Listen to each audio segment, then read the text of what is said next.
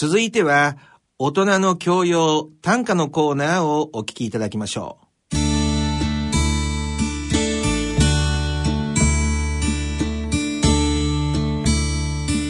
ご機嫌いかがでしょうか？田中昭義です。ご機嫌いかがでしょうか？角川短歌編集長の石川一郎です。今回は、えー、角川短歌5月号の紹介をしてまいりたいと思います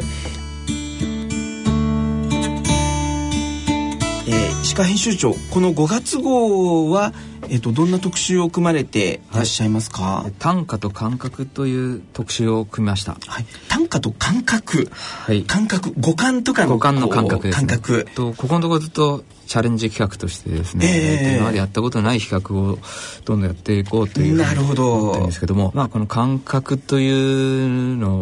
をこの二、はい、二次元というかね活字の世界で特集するっていうのは本当難しくて、えー、ずっとやりたかったんですけどね、はい、なかなかやっぱ言葉にしづらいものなので難しかったんですけどなるほどなるほど。成功しているかどうかはちょっとえー、おぼつかないんですけども、ね、読んで判断してもらいたいんですが。ね、はい、これあの1954年創刊の60年以上の歴史のある雑誌の中で、新しい企画を立てていくもう60年過去誰もやってないことを特集でやろうっていうチャレンジってまたすごいなとも思うんですけれども、ね、あの編集部に目次一覧があるんですけどね、はい、それを見ながらこういいの思いついてもあこれやってるなとかなるほどなるほど。弾いていったりするんですけど、はい、今回もなんかあの、このえっと、若葉色というんですかね、ちょうど5月の時期の若葉の緑の表紙の中で、表紙に珍しい文字が並んでいて、感覚という中でも、視覚は誰、えー、聴覚は誰、味覚は誰、触覚は誰嗅覚は誰という感じで、はい、なんかちょっと一見不思議なこう、何の雑誌だ表紙だなと思いましたけれども、具体的にはどんなふうに皆さんえー、原稿を書かれたりされてますでしょうか？はい。えー、っとそもそもこの特集が、えー、っと五感のうちやっぱり短歌の場合写実という言葉もある通りこの視覚が、はいはいはい。えー、優位といいますかね、はい、あの目で見て、はい、えー、それを歌にするというところなんですけど実際は目を目で見ていても同時に他の感覚もいろいろ駆使しながらね、はい、なるほどなるほど。歌を作ることが多いと思うんですけども、はい、であえてまずはこの視覚聴覚、味覚触覚嗅覚の五感をそれぞれどういう特徴があるのかというのを考えながら、はい、えー、実際の歌を作る現場ではそれがどう相互作用して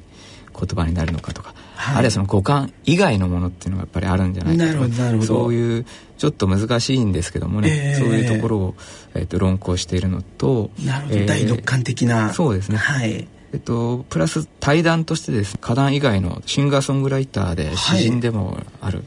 えー、皆さんよくご存知かもしれないですけど友部正人さんという、はい、もうミュージシャンのタマさんとか、い、ろんな人たちがリスペクトしている伝説のシンガーソングライターでもありますよね。日本のボブ・ディランと言われている彼に登場していただいて、えー、歌人の米川千佳子さんにいろいろ話を伺ってもらっています。なるほど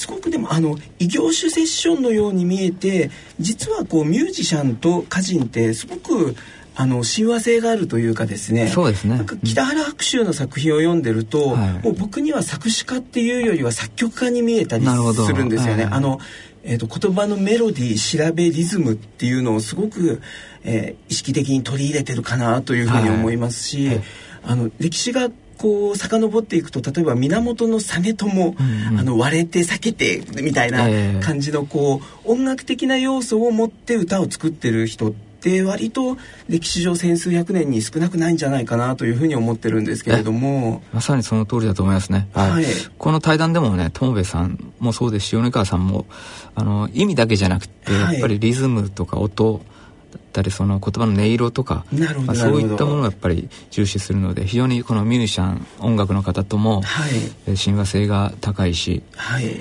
友部さんも実際詩もいっぱい書いてるんですけどね、えー、あのどうしてもこう意味じゃなくてやっぱりその響きとか、はい、そういうのばかり考えているっていうふうにおっしゃっていて、はい、というの感覚っていうことでいうと田上さんの最新の詩の言葉でもあるんですけども、はい、感覚は個人的な乗り物であるっていうふうにおっしゃってまして、はい、そうですね、はい、よく移動中にこの言葉が出てくるっていうふうにおっしゃってるんですけどね、はい、なんかそういった本当に個人的な乗り物のようなものでそこでこうふと湧いてくるものをこう書きつけて詩にしていくと。あまり意味を固定させないでふんわりと始めてというような作り方をされてるらしいんですけどもなるほどなるほど。米川さんも結構それに同感するところが多くて、えー、どうしても、ね、意味にね縛られちゃいますよね、はい、言葉を使う以上ね。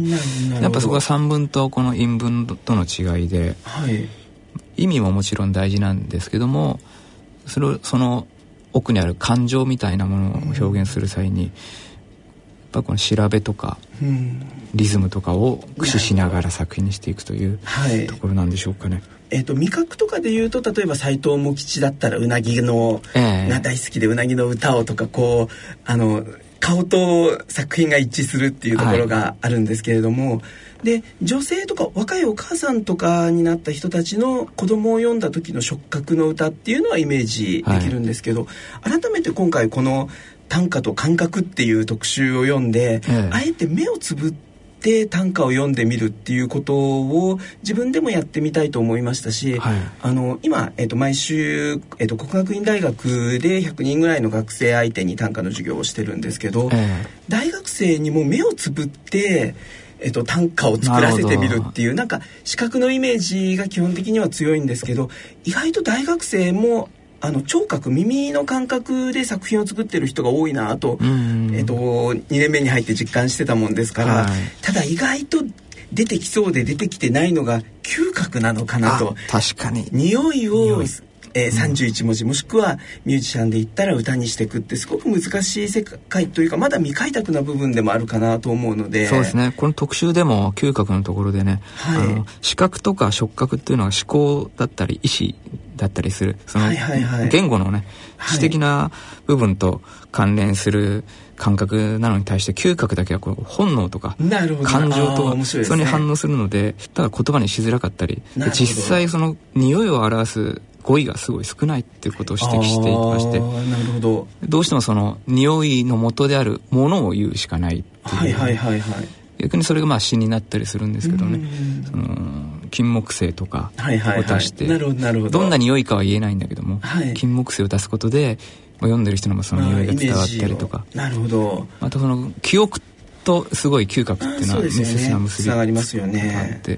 プルーストのあの作品の例に取りながらね、はい、あのマドレーヌの匂いから過去の記憶がバーッて出てくるというようなの例に出しながら今回の特集でも、えっと、論を進めているところがあってですね、はい、非常にあの示唆に富む特集になったかなと思っております。はい、あの新しいテーマですし、でも実はえーと、短歌と感覚っていうのを考えていこうとした時に割とこう日常生活の中のリズムとかですね、えー、そういうのにもつながっていくようであの面白い特集だったと思うのでもしよかったら、はい、えー、この5月号の特集も見ていただけたらと思うんですけれども、はい、あとは、えー、5月号でいうと新連載で馬場明子さんも、はい、歌壇の女流のトップを行く人ですけれども、あえて「戦争と少女」というあの女学生第1回っていうまたそうですね。タイトル付けもなるほどと思いながら読んでたんですけれども、はい。なぜ馬場さんに少女時代をもしくは戦争をっていう切り口だったんですかね？自伝連載馬場さんにはしていただいてたんですけどね。はいはいそね、その中で特に人気が高かったのが、はい、えー、この戦争時代馬場さんはちょうどその女女学生だったんですけどね、はい、その頃。今でいう高校生ですかね、はいはいはい、えでその本当にリアルなあの教科書とか新聞とかの報道では出ていない、はい、その生の生々しい庶民の生活のね、うん、記憶っていうのが非常にあって、えー、こちらがちょっと資料を新当時の新聞記事とかをお渡しするとね、はい、なんかまざまざとまたさらに蘇ってきたりしてその連載であの語りきれなかったことがいっぱい普段のお話の中で出てきていたので、まあ、改めてちょっと書いてもらおうということで、はい、1年ぐらい、はい。えー、短いエッセイの形でね書いてもらおうと思ってるんですけども。はい、80代の文化人と呼べる方のその戦争や少女時代に対する思いっていうのがいろんな場面が出てくるんだろうなと思ってこれからまた、ね、本当は生活の細かい部分が出てきて、すごい読んでいて面白くてですね、はい。えーぜひこちらも毎月楽しみにしていただければと思うんですけども。そうですね。はいえーとえー、そして今回他にも何か特集記事等はありますかね？あの、えーとえー、大学短歌バトルの観戦記もあ、ね、の出ていたりとか、はい、あとそれ以外でもあのいろんな歌人の作品もありますけれども、はい、あとは、えーと、今回のあの熊本の地震で、えー、家が全壊になってしまった連載の方もいらっしゃったというふうにも聞きましたけれども。えーそうですね。熊本で歌を作られている方もいらして、はい、えー、と今すごい大変な時期でね、はい、ね、報道でもいろんな方がそのようにあの車の中でちょっと生活を余儀なくされてるっていうね、はい、今そうなんですか？方でいろいろ心配をしているんですけども。はい、はい、なるほど。あのページ数でいうと、えー、角川短歌5月号の200ページで、えー、市場添削教室というのをされてる清田さん。という方で、あの私はこの清田さん由子さんとおっしゃるんですかねの、えーと、麻生の作品の中で「はい、えーと、音」というあの感謝とかの方の音ですね、はい、恩恵の「音」という字。音というイチゴに、えー、似ているお月様があってその、えー、お月様を見ることのできる、えーと、麻生を選んで生活をしてるんだっていう、ね、こう歌があってあのお月様を「音」という文字で例えた歌もすごく印象的だったんですけれども。そういうのがすごく、えー、インパクトがあってあの熊本の生徒の間で、えーと、印象深かったんですけど、えー、そんなまああの清田さんが今、えーと、車での生活をされているというのはちょっとショックというか驚きつつな状況ではありますけれどもそうですね。はい。あの、早い回復というか復興の状況になったらいいなと思いますけれども、はい、さて、えー、今回も、えー、角川花壇から「えー、作品を紹介していきたいと思いますけれども石川編集長が特にこの歌と思われた一首はどんな作品でしょうか、はい、今月はですね田宮智子選の特選に選ばれた歌で、兵庫県の鹿島さんという女性です、はい、えー、ちゃぶ台に9人の家族並び石を1合の米研ぎつつ思う。ちゃぶ台に9人の家族並び石を1合の米研ぎつつ思うなるほど。かつては9人の家族だったところを今は1合のお米。1合ということはお一人ですかね。あるいはある年齢によってはそうですね、えーと、夫婦でという状況ですかね。そうですね。えっ、ー、とこういった家族が多いんじゃないかなと思うんですね。なるほど、えーすごく時間的な流れも感じますしこう昭和の時代のちゃぶ台の様子っていうのも、ね、っていう言葉もね、はい今あんまり使わないです。けど、ね、9人家族っていうのもほとんどないんじゃないでしょうかね。はい、えー、なるほどなるほど。そういうのが当たり前でしたけどね。はいそうですね。あの家族と1合の米っていう結びつきによって時間的な流れともろもろの対比を感じますけれども、えーはい。あの私はこの、今回の角川花壇の中で105歳で初登場、はい、え渡辺次さんが特選でというもう105歳で作品が特選になるっていうのは改めてすごいことだと思うんですけれども、えー、228ページ。こんな一首でした「大海に小さき小さき竜の形して浮かぶ列島私の祖国。大海に小さき竜の形して浮かぶ列島私の祖国」すごく大大海原と書いて大海とルビが振ってありますけれども、はい、太平洋の大きな海の中で小さな竜の形、うん、もしかしたら辰の落とし子ぐらいの、えー、海から行ったら比重かもしれないですけれども、えー、そこが私の祖国なんだと、はい、105歳改めて祖国を歌うという感じで。で、ね、105歳でこういうちょっと大きな歌を歌うようになってきて、はい、またさらに楽しみですね。そうですよね、はい、105歳でこういう作品作れてるっていうこと自体またすごいと思うんですけれども、ね、はい、常になんかこうご自身の一首一首をあのよりいいものにしていこうっていうこう向上心のようなものがこの作品からも伝わってくるように私は感じて、はい、改めてすごいなともう105歳どころか110歳120歳と言ってほしい方だなと思いましたけれども、はい、恐れ入りますね。はい、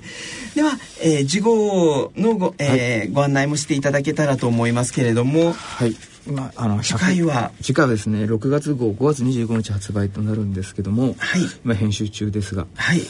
えー、今105歳の杉さんの話もありましたけども、えー、カレーへの挑戦。なるほど。カレーカレーライスではなくてではなくて。弱いを重ねていく方の、はい、加える年齢という方のはい、はい、70代80代の歌をちょっと特集してみようと思っております。はい。杉さんから見たら全然若いですけど、ね、なるほどなるほど。それでも、ね、はい、えっ、とそのすごく7080代の方の歌が元気で、えっとえー、こちらの角川方内の応募もかなり多いんですけどね、はい、ほとんどがこの70代80代に占められると言っても過言ではないんですけども、なるほど。改めてでちょっとやっぱり変化もあるというか、えー、すごくお元気なんですねやはりね。全然あの身体的にも元気で。なるほど、えーまあ一方で、えーと、結構介護の歌とかね。そうですよね。そういった歌あるいはこの病気をされてる歌とかも多くて、うん、でもその中でも歌にする時にそれをそのまま歌うんじゃなくてねこうちょっと自分を客観視したりユーモアを交えてみたり、うん、まあ、そういったあの詩的な工夫がなされている歌が多くて、はい。まあ、そういったところを改めて特集をしてみました、はい、一般的には平均寿命ぐらいの70代80代という層が、うん、でも歌になるとすごく元気だったり、モアだったりというのが歌をやってる方のね平均は100歳ぐらいなん100歳ぐらいかそうですよね。90代ぐらいかなと私も改めて思いますけれども、健康寿命には本当はに短歌がいいんだっていうのを改めて実感します。が、はい、はい、そして、えー、長空賞の50回の発表もあるということで、はい、大島修夫さんの「フクロウ」という歌集が第50回の長空賞に選ばれましたが、はい、その、えー、インタビューとですね、はい、30周戦とその選評を掲載いたしますので、はい、楽しみにしてください。したいと思います。はい、えー、それでは来月のこの時間までさようなら。さようなら。以上大人の教養短歌のコーナーでした。